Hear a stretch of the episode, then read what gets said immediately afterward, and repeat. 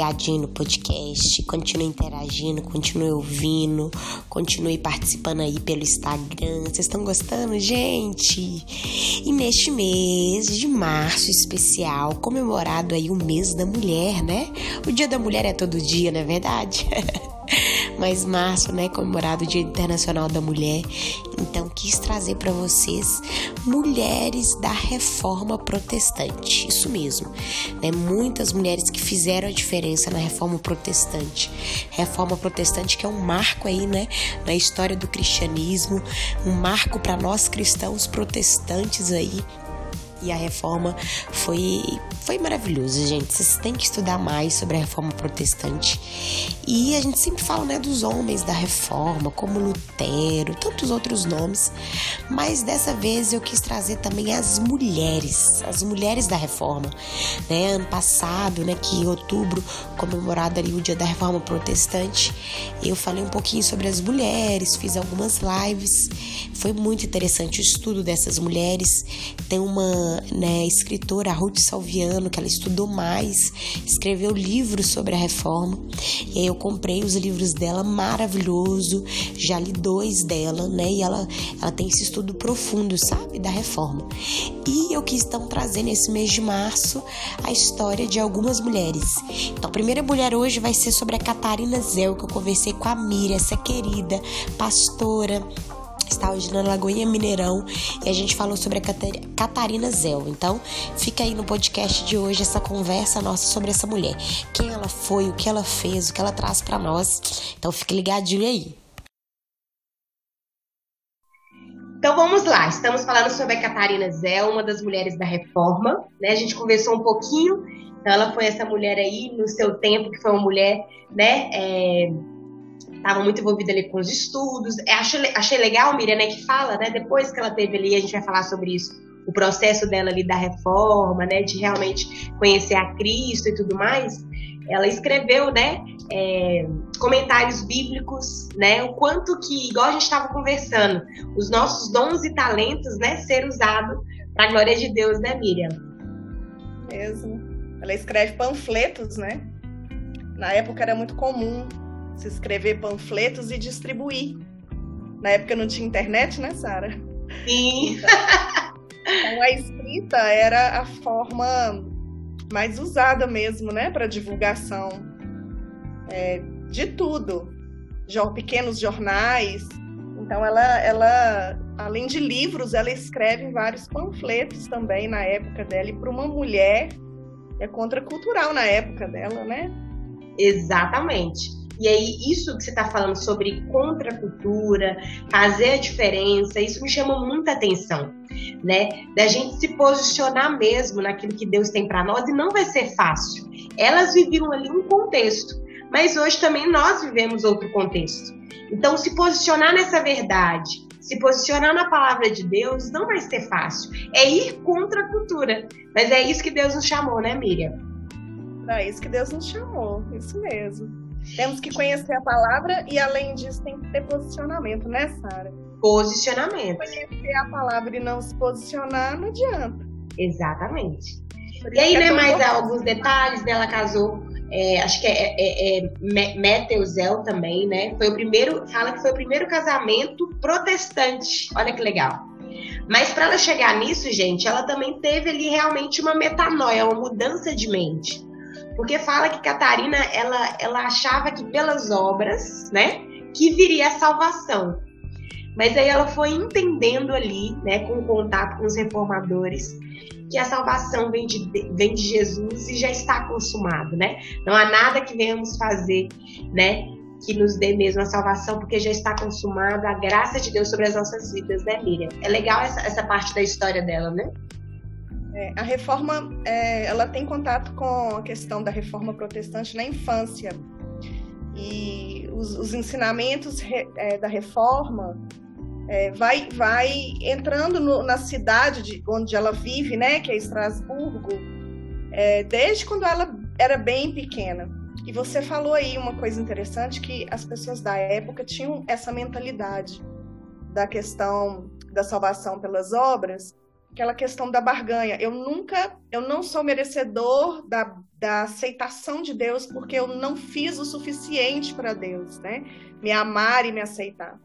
Então, por ela ter essa facilidade com a escrita e com a leitura, ela tem acesso a escritos, né, da reforma. Então, ela se converte é, entendendo a justificação pela fé. Uau! Quando ela entende essa justificação pela fé e ela entende que a salvação não é por obras, como você bem citou, ela aceita então a, vamos, vamos citar aqui a doutrinação da reforma protestante e é no, na época dela algo que com toda certeza viria uma perseguição, ainda Sim. mais para uma mulher. Né? Exatamente. E é, e é nesse contexto, gente, que a gente está falando, né? Todas essas mulheres, esses homens ali que eles estavam passando pela reforma, era realmente uma perseguição, né? Eles estavam passando nesse contexto de serem perseguidos, né, ô Miriam? Isso é muito forte, gente. Você Uau. falou do, do Mateus, né? Do Mateus Zéu. Uhum. Ele era um padre e ele é excomungado, porque ele também se converte ao protestantismo, ele, ele abraça né, a, a reforma e, e, ele e a Catarina então se casa com com Mateus. E é interessante que quando ela vai falar do casamento, ela fala que era para dar exemplo para as autoridades. Inclusive, ela escreve uma carta para o bispo, né, falando a respeito do casamento, porque na cidade dela sete ministros, ex-padres, são excomungados porque se casaram. Então, ela vai falar a respeito da fornicação, que era comum na época entre os religiosos. E ela é, ela é muito corajosa, Sara, porque ela não apenas entende a realidade daquilo que a palavra de Deus traz, a luz da palavra, mas ela vai confrontar a autoridade. Isso. Então a gente está falando aqui sobre posicionamento. Sempre que a gente conhece a verdade, a verdade não pode ficar contida em nós. A verdade ela tem que ser usada a seu tempo naquilo que é necessário. Então, Catarina, ela vai usar, mais uma vez, a gente sempre vai testando aqui na nossa conversa esse, essa habilidade dela de ler e escrever, ela vai usar a escrita, inclusive esses panfletos que a gente citou, é distribuído né, para toda a cidade. E, e, vai chegar na mão do bispo, vai chegar à mão de autoridades, inclusive um, uma das autoridades vai dizer para ela assim: é, você deveria largar os assuntos teológicos e voltar para a roca, né? E ir para o lugar comum das mulheres da sua época. Então, é hum. como, é, hoje em dia a gente poderia ouvir assim: é, você deveria ir para o tanque, né? É. Para o fogão.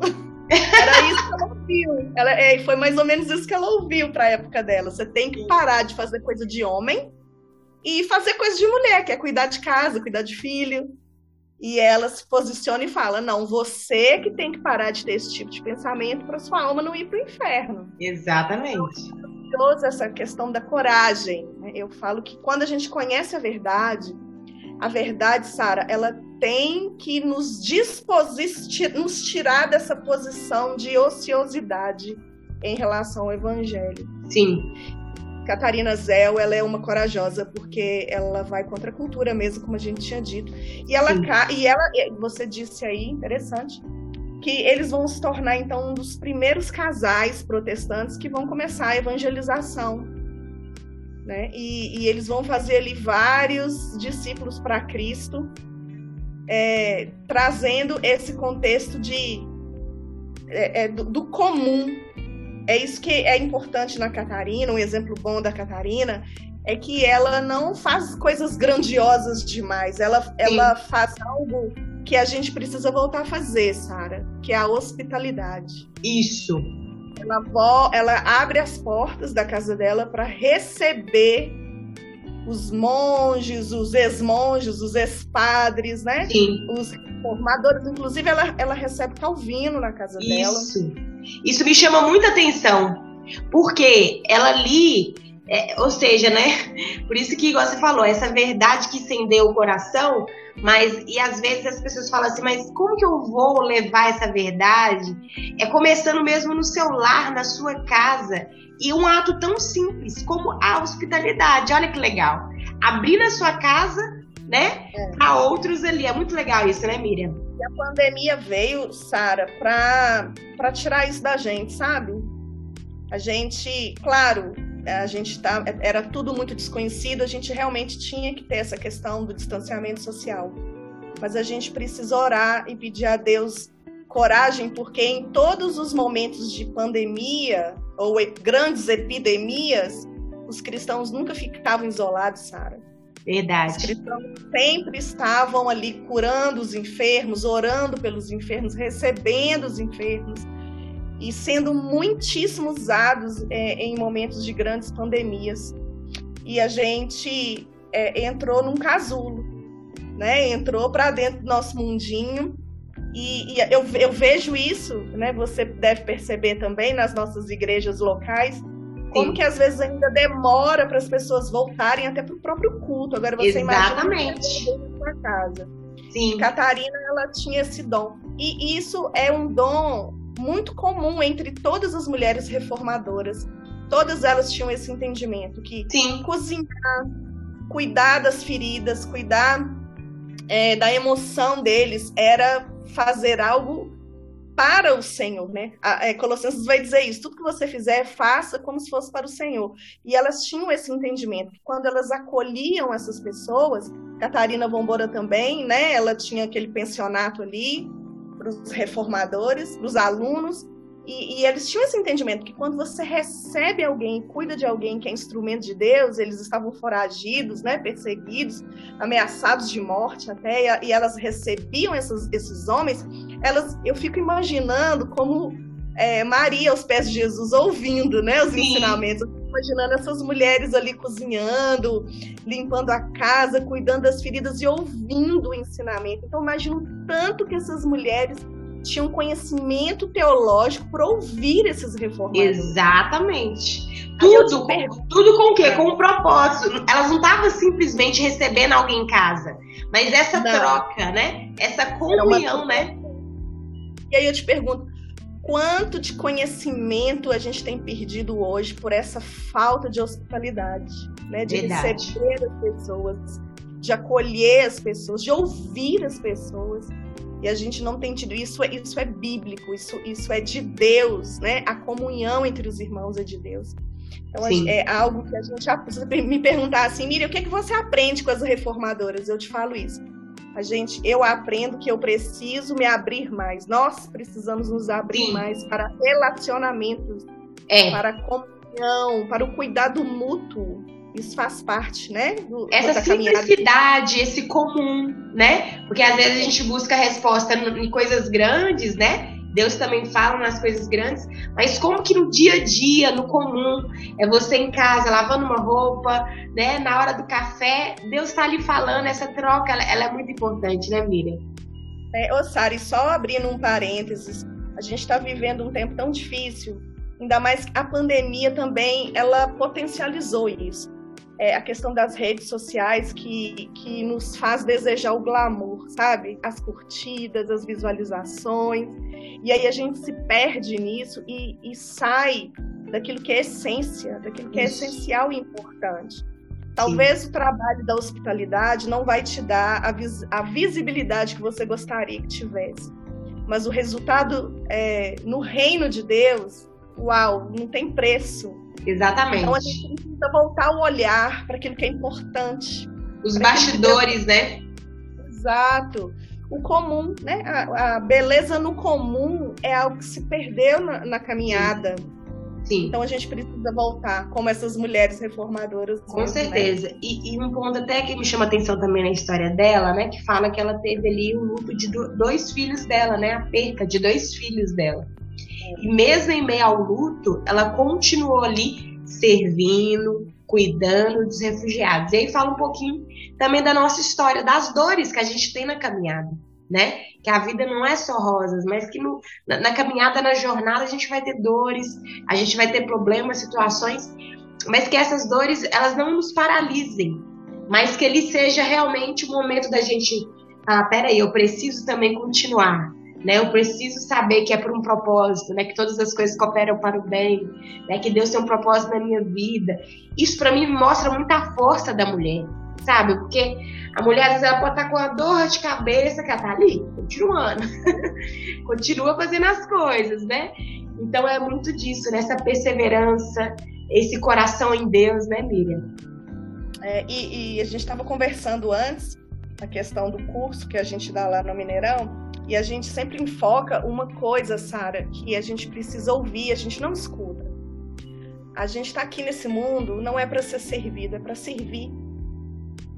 Nosso chamado, né, como mulher, não é estar no topo, mas é ser auxiliadora, é, é ser é ser mulheres que levantam baraques, sabe, Sara? São mulheres que recebem a palavra, é, são sim mensageiras de Deus, são sim mulheres que aconselham, que trazem um destino né, em, em Deus, mas ela nunca entra numa questão cultural feminista no sentido de que é ela que é o alvo né, da graça. Não, é, somos nós como filhos de Deus, como corpo de Cristo, que precisamos mutuamente nos ajudar. Então, é, essas mulheres reformadoras, elas nos ensinam isso, que a gente precisa servir e o tempo é curto, Sara. O tempo é muito Elas nos ensinam isso. Catarina é uma exceção, ela vive até bem, né, 60 e poucos anos, mas nós vemos outras que vivem pouquíssimos anos, 25 Sim. anos, 16 anos, e, e, fazem tanto e deixam um legado tão grande. E aí a gente olha para a nossa vida e fica, meu Deus, eu só fico reclamando, né? Exatamente. O que, é que eu estou fazendo, né?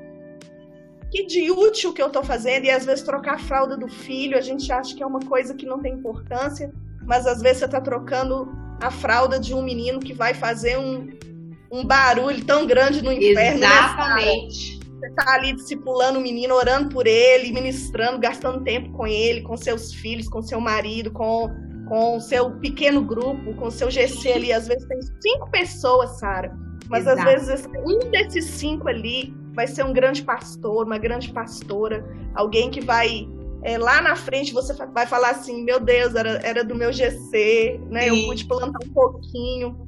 É um, é um galardão meu ali. Então, às vezes, você olha para outra, a gente tem essa mania. Uhum. Olha para outra e fala lá, ela tá com um ministério tão grande, ela, ela faz uma live e fica com mil pessoas na live, e eu aqui faço uma live, tem duas, cinco pessoas. Não, mas às vezes essa pessoa que tá te ouvindo nunca mais vai ser a mesma. Exatamente. Às vezes a vida dela vai mudar de, de tal forma. Então a gente tem que voltar para esse simples, Sara, e, e, e, achar propósito em tudo que a gente faz, mesmo no pequeno, sabe? Com certeza. E, e, é lindo ver quando a mulher e o homem, né, sabe o papel que tem, né? Esse papel mesmo daquilo que a Bíblia deixou pra gente. Uau! Ninguém segura é. essas pessoas.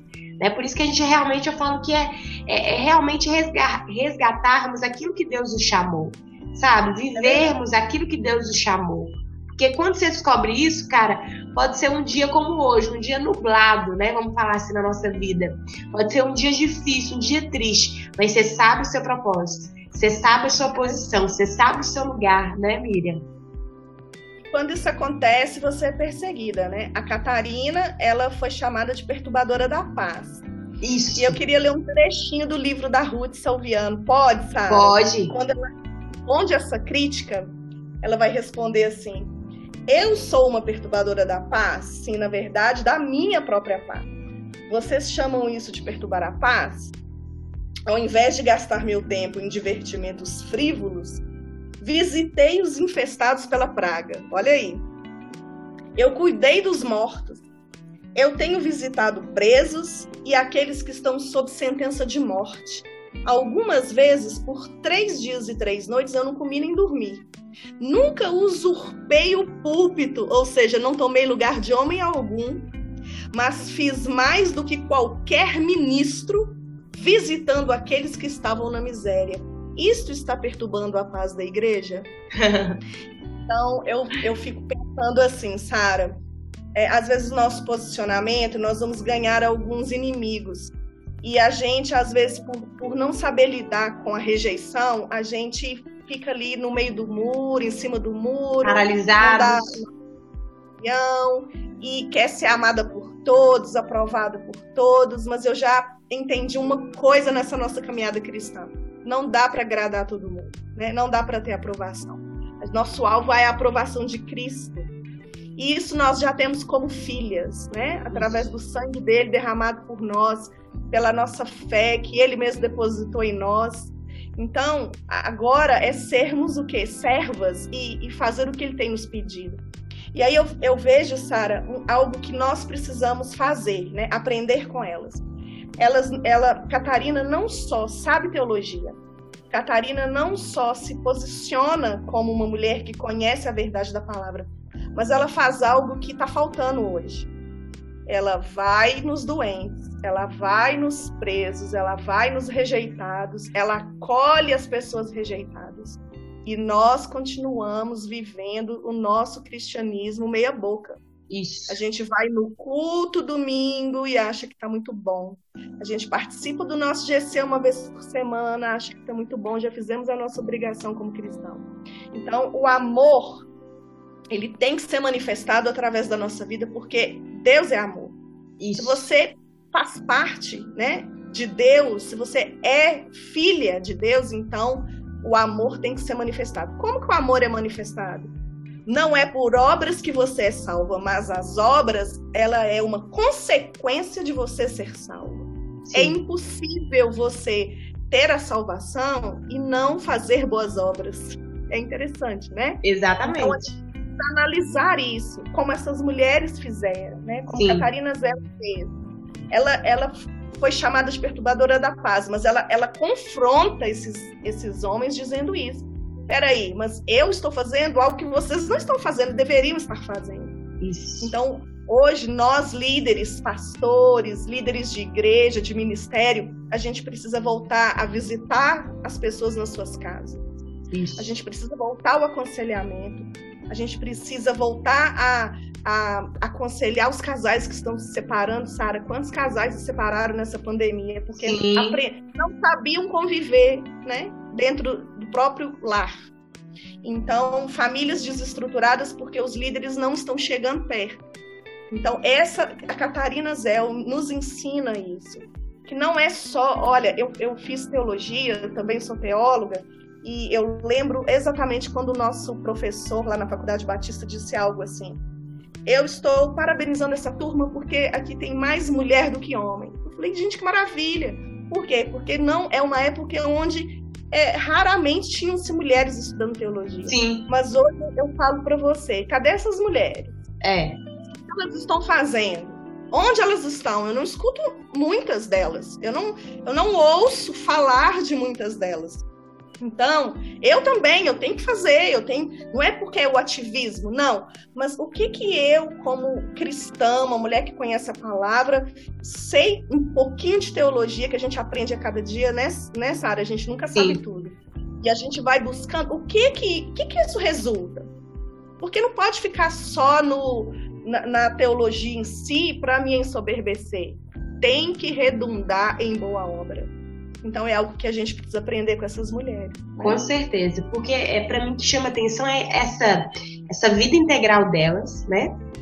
Do quanto que todas as esferas da sociedade elas estavam ali atuando, né? Sendo mulheres ativas na igreja, mulheres em casa, na sociedade, na comunidade, o quanto que elas foram ousadas, né? Como Catarina foi, e elas estavam indo, gente, contra uma estrutura de religiosidade, né?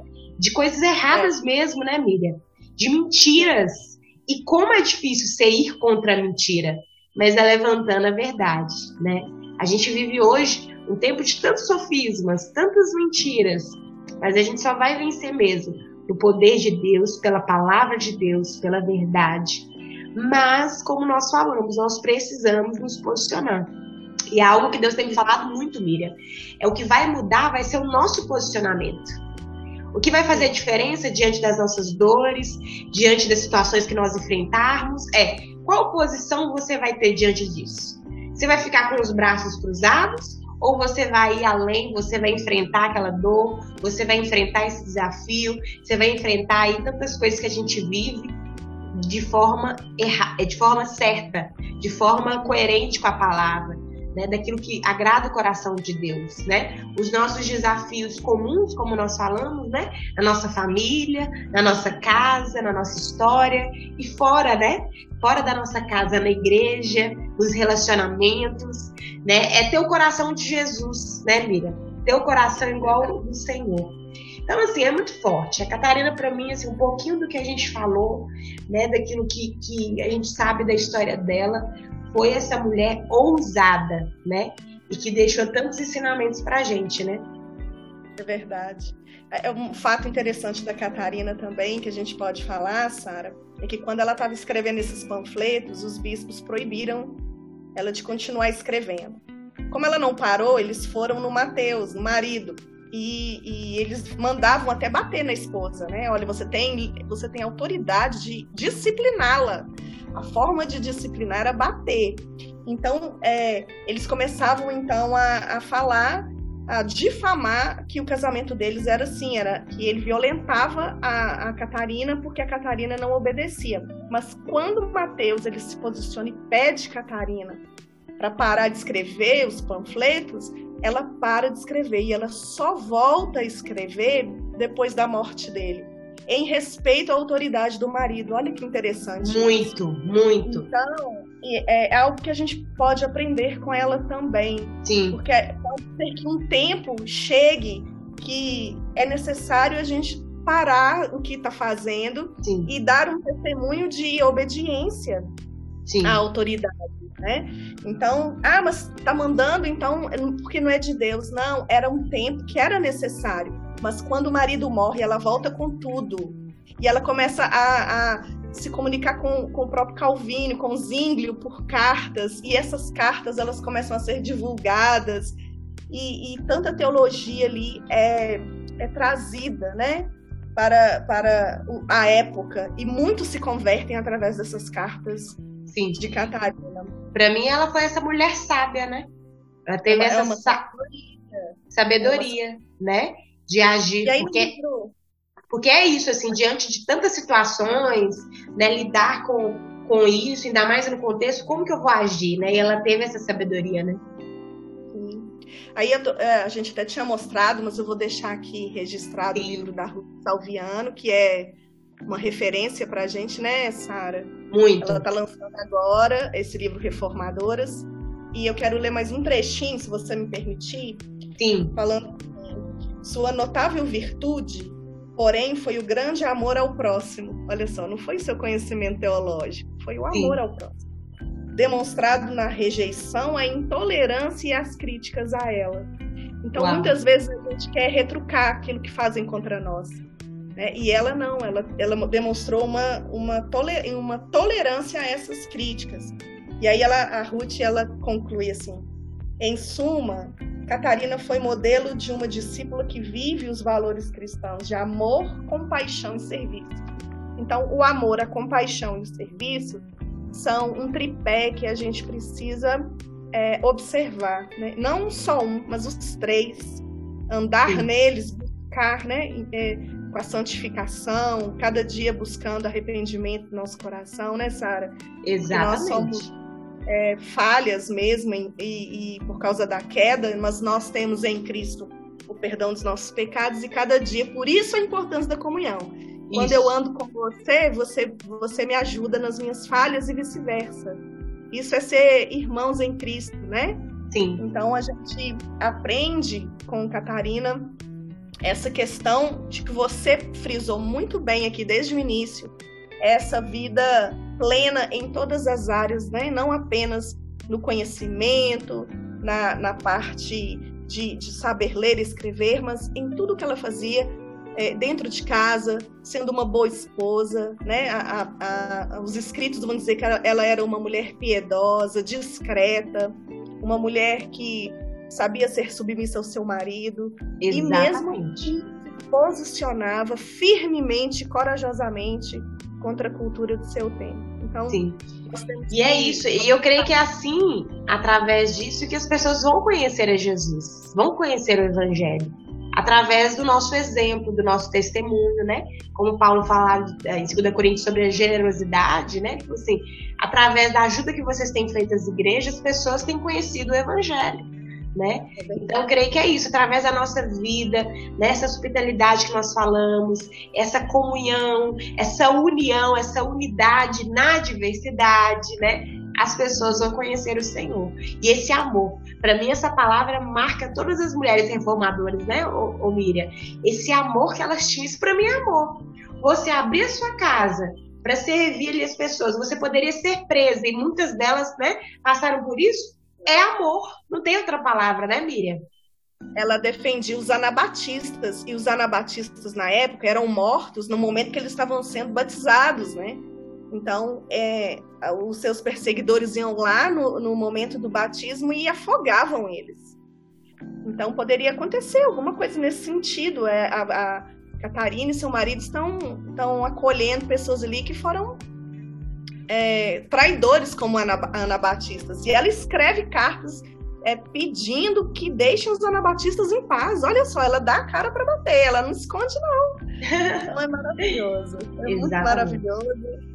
É muito aprendizado, gente. Se deixar eu e a Miriam vão ficar aqui só falando, porque é muito aprendizado, né? É verdade. Creio que esse outubro aí da reforma a gente vai estender aí mais um ano, né? Pra gente. Eu falo que é, é tanto aprendizado que a gente tem que ficar ali mastigando mesmo, né? Digerindo, é porque é muita coisa que dá pra gente realmente absorver desses homens, dessas mulheres que fizeram a diferença, né, Miriam? É verdade, Sara. Ô, Miriam, muito obrigada, viu? Foi uma alegria. Foi bom demais. Deus, que Deus te abençoe, continue te usando, né? E que nós possamos nos levantar, né? E também Amém. fazer diferença no nosso tempo, né, Miriam? Isso mesmo, que Deus nos dê coragem. Amém. Então, gente, muito obrigada aí, viu? Deus abençoe. E aí, gostaram, gente? Foi muito legal essa conversa, né? Como essa mulher nos inspira. Nossa, deu vontade de ficar assim conversando muito, falando mais, porque, gente, essas mulheres realmente fizeram a diferença, sabe? Nos ensina realmente a viver esse cristianismo de verdade. Esse cristianismo, né? Que não é só nas quatro paredes da igreja, mas em casa, né? Onde o Senhor nos levar, no trabalho, nos estudos, né? Em todas as esferas da sociedade, né? Essas mulheres da reforma me ensinam muito. Então fique ligadinho que depois o próximo podcast tem mais aí mulheres da reforma nessa temporada que eu vou falar sobre essas mulheres.